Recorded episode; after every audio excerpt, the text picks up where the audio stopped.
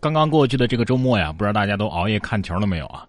我发现了一个规律啊，凡是我在然哥讲故事里边介绍了的球队，都输了。说到世界杯啊，欧洲中国队真的是把快乐足球啊要贯彻到底啊！你看，英格兰队又有人伤了，这回伤的是谁呢？不是队员，是主教练。继首场比赛中场大将阿里受伤之后啊，英格兰队的主教练也受伤了。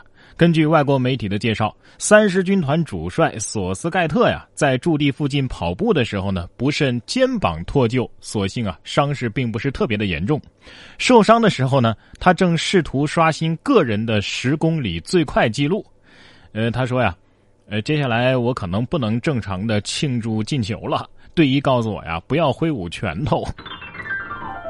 哎呀，你们能不能让球迷省点心啊？这这这。跑个步怎么还肩膀脱臼了呢？啊，你是抡着大风车跑的步吗？接下来这辆跑车在路上行驶的姿势啊，也挺奇怪的。说四百万法拉利街头失控，猛撞护栏之后啊，又撞了车。六月二十一号，浙江温岭，一辆价值数百万的法拉利在 S 型行驶了一段距离之后啊，撞向了马路的中央隔离栏。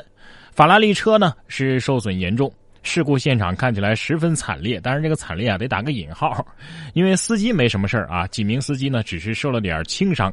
根据司机的交代啊，这辆法拉利呢是他当天刚租借而来的，对于车况啊并不是特别的熟悉，再加上雨天路比较滑，只是轻点了一下油门啊，这车子就飞起来了。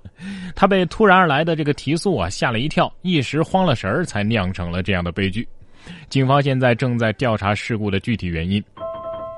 有网友评价说呀：“我车技倒是到家了，就缺一辆这样的车。”哎，我觉得这条新闻很适合杠精抬杠啊！为什么要强调六月二十一日？难道其他日子就没有车祸了吗？为什么要强调浙江温岭？难道其他地方没有车祸吗？为什么要强调法拉利？难道其他品牌就没有车祸了吗？为什么强调这车是租的？难道自己买的就不会车祸吗？说到车呀，这辆车在停车场里莫名的自燃了。罪魁祸首原来是蚊子。近日，苏州某宾馆的停车场内啊，一辆奔驰车啊突然后座起火，消防人员把这个窗户打破啊，然后灭了火之后呢，发现，哎，这车内的物品的损失啊不小啊。民警当即传唤正在宾馆开钟点房的车主，车主说呀。哎呀，我是因为这车车这车车车里有蚊子啊，所以呢，我我我我进宾馆之前呢，呃，就就就呃就在后座点了一盘蚊香，结果呢，呃，没想到这香灰掉落之后把车给点燃了。呃，蚊子反正这下肯定是烧死了，没毛病。钱有了，豪车有了，蚊香也有了，他就是差个脑子是吧？有网友猜测呀，这兄弟开钟点房，车内熏蚊香。你目的是为了赶走车内的芳香气味吧？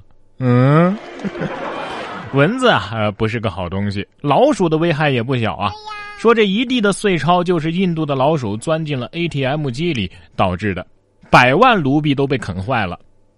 印度的一家银行六月十一号发现啊，坏了两个星期的这个 ATM 机啊，竟然是因为钻入老鼠而无法正常使用了。呃，他们叫来了保险库切割部门，切开了 ATM 机，发现内部价值超过一百二十万卢币，和人民币大概就是这个十一万吧。啊，这些现金呢被啃成了碎片，银行已经向警方投诉了，要求要彻查此事。所以是要逮捕老鼠吗？啊，向警方投诉。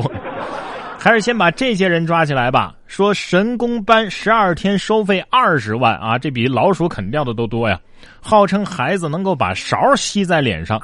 二十号，一名网友在微博上爆料，有人在小区的微信群中啊宣传某一个学习班啊，培训的内容呢叫全脑灵动，费用高达三点九八万啊，三点九八万培训多少天呢？四天，也就是说二十万，呃，还可以培训十二天。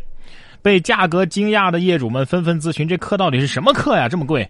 宣传者呢发来了几张图，一个孩子呀，呃，将四把勺子吸在了脸上；另一个孩子呢，则是用额头控制住了手机。记者联系上了宣传这个课程的何女士。当记者问及把手机和勺子吸在脸上到底是什么原理的时候，对方回答说呀：“啊，这只是本身能量的一个很小的呈现。上过全阶段课的孩子呢，还可以用鼻子认字儿，用手摸字儿，用耳朵听字儿。哎呀，目前长沙雨花区工商部门已经对此事展开了调查。脸上吸勺子是神功，谁信谁是勺子吧？哎，关键就算是真的，为为什么这些家长要花二十万把孩子变成吸铁石呢？啊，哎，干脆我来免费授课吧。方法其实很简单，只要你十二天不洗澡不洗脸，嗯，不能吸你打我。冉哥说新闻，新闻脱口秀。又是一年毕业季啊，来看看这个真仙气十足的高校毕业典礼吧。六月十九号，河北美术学院呢举行了二零一八汉式学士学位授予仪式，一千四百多名毕业生呢穿着汉服参加了这样一个仪式啊。校长是轻抚学生头顶，为其灌顶，并且颁发了学位证书。旁边有一位大叔啊啊，正用干冰制造仙气啊，这个动作也是引发了网友们的热传。汉服倒是挺好看的，摸头灌顶也可以啊，仪式感比较强嘛，而且是中华的传统仪式，是不是？但是你弄干冰是什么意思呢？啊，一人得道鸡犬不宁，你就不怕咔嚓一个雷劈下来啊？啊！今日诛仙修炼得成，准予升至天庭，但是运费自理，体重超过九十公斤的加收百分之三十。幸好我已经毕业了。哎，教育部部长说了，中国玩命的中学，快乐的大学这种现象啊，应该扭转一下了。教育部部长陈宝生二十一号在成都表示啊，对于中小学生要有效的减负，而对于大学生呢，要合理的增负啊，就是要提升大学生的这个学业挑战度，合理增加大学本科的课程难度，拓展课程的深度，以及扩大课程的可选择性，激发学生的学习动力和学习秩序。嗯。很好，我觉得这个建议非常棒啊！麻烦多给他们加点负担吧。反正我已经毕业了，毕业之后啊，很多人都会面临一个问题啊，那就是找工作啊。如果找不到工作怎么办呢？这儿倒是有一个，你看这个男子啊，航班在起飞之前在过道里当众乞讨。要不要考虑一下？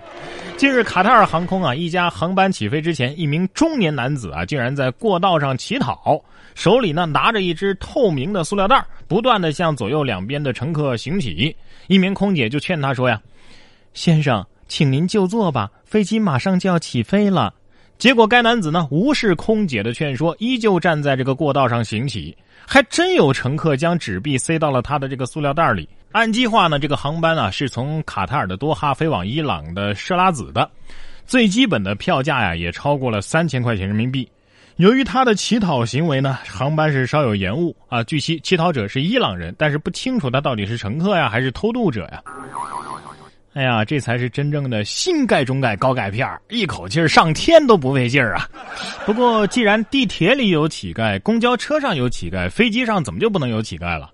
高风险高投入才有高回报嘛，对不对？接下来这位男子啊，不知道投入了什么，得到这样的回报。养了九年的儿子太帅啊，好事儿吧？但是呢，发现这长得不像自己呀。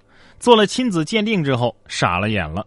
三年前亲友的一句：“哎，李先生，你跟儿子小明长得不太像啊。”这让李先生自己起了疑心了。他开玩笑说呀：“我长成这个样子，怎么可能生出这么帅的儿子呢？”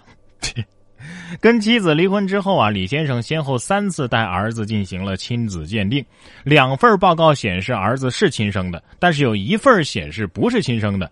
期间呢，还有人匿名赠送了一份克隆报告。之后呢，李先生的小儿子出生了，长得就跟自己非常像。他决定带上两个儿子前往香港再做亲子鉴定。结果显示啊，小儿子肯定是自己亲生的，但是大儿子亲子关系的概率仅仅只有百分之三十二点二五。